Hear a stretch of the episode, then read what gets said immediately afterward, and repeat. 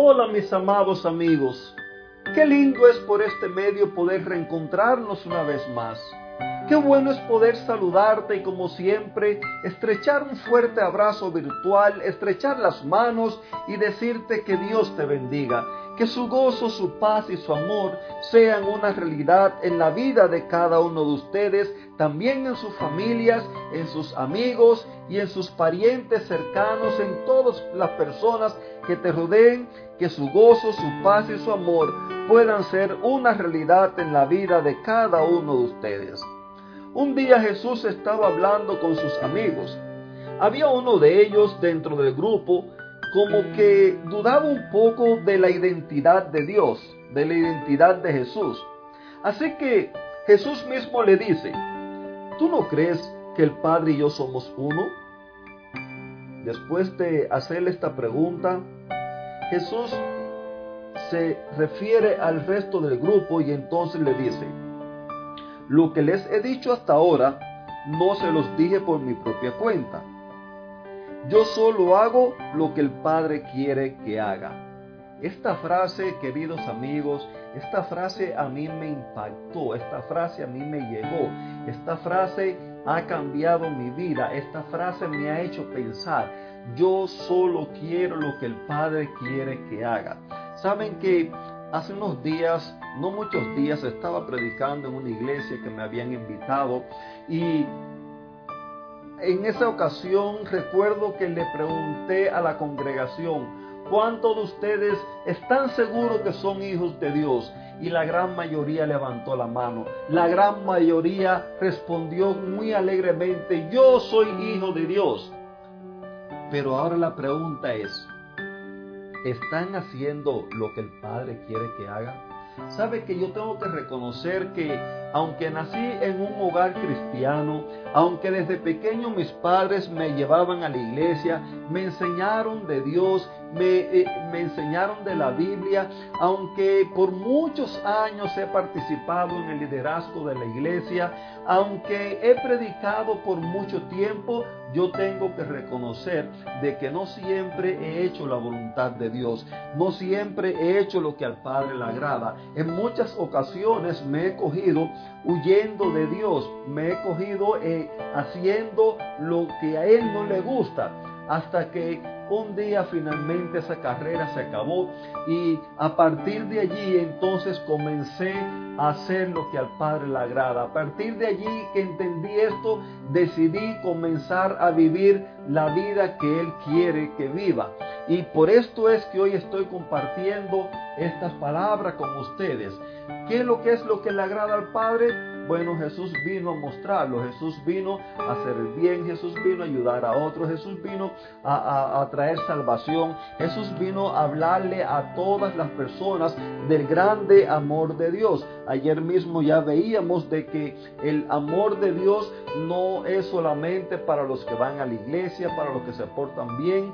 El amor de Dios no restringe a nadie, Dios no hace acepción de personas. El amor de Dios es para el borracho, es para el adúltero, para el homosexual, el amor de Dios es para el fornicario, el amor de Dios es para el ladrón, el amor de Dios es para el asesino, el amor de Dios es para los políticos, el amor de Dios es para todo el mundo, porque Dios es amor y Él no sabe hacer otra cosa que no sea amar a las personas.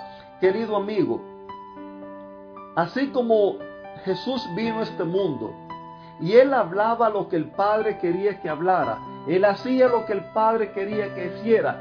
La Biblia nos dice en varias ocasiones que tú y yo hemos, estamos aquí en este mundo, hemos nacido para andar y hacer las obras de Dios, las cuales Él preparó para nosotros desde que ante, desde que ante el mundo se hiciera. O sea, antes de hacer el mundo, ya Dios había preparado las obras para que tú y yo hiciéramos.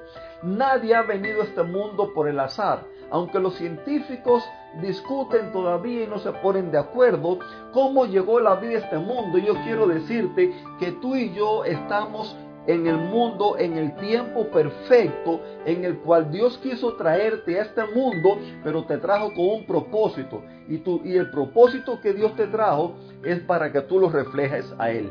El hecho de que tú no quieras saber de Dios, el hecho de que tú andes huyendo de Dios, el hecho de que, de que tú te quieras convertir en un enemigo abierto de Dios, nada de eso quita el propósito con el cual Dios te creó.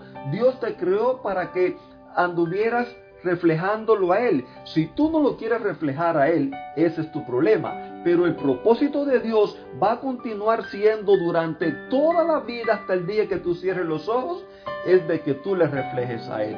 Es por eso que no importa dónde tú te vayas, Dios siempre va a ir detrás de ti.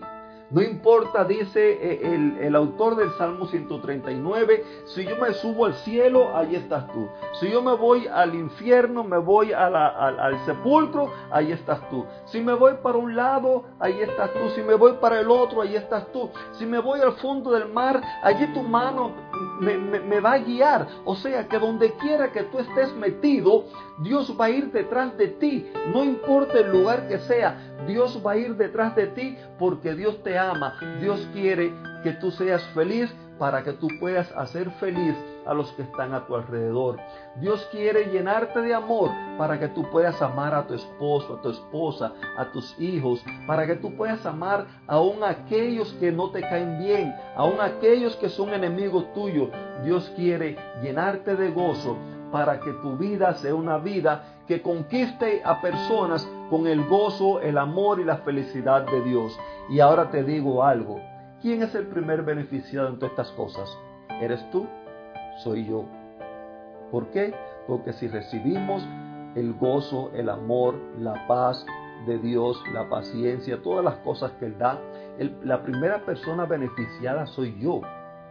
Y esto entonces yo lo comparto con los demás que están a mi alrededor y a su vez eso se va expandiendo. Pero el primer beneficiado eres tú, no es capricho de Dios. Dios lo que te ama y Dios quiere lo mejor para ti. Dios quiere que tú seas feliz. Dios quiere que tú vivas una vida llena de amor. Dios quiere de que tu vida sea una vida que lo represente a Él donde quiera que esté. Que Dios te bendiga y te regale un lindo y bendecido día.